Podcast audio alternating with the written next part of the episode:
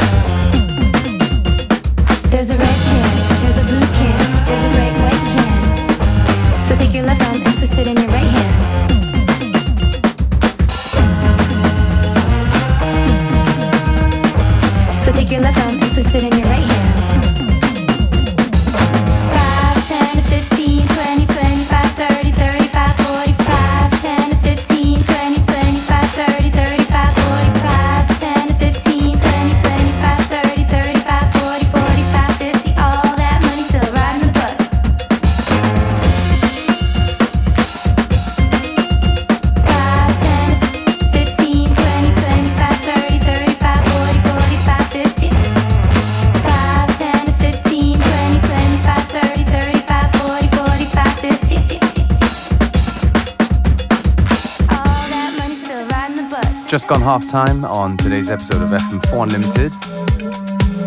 Still plenty of good music to come. Don't forget you can listen back to each show on the fm4.orf.at slash player for seven days.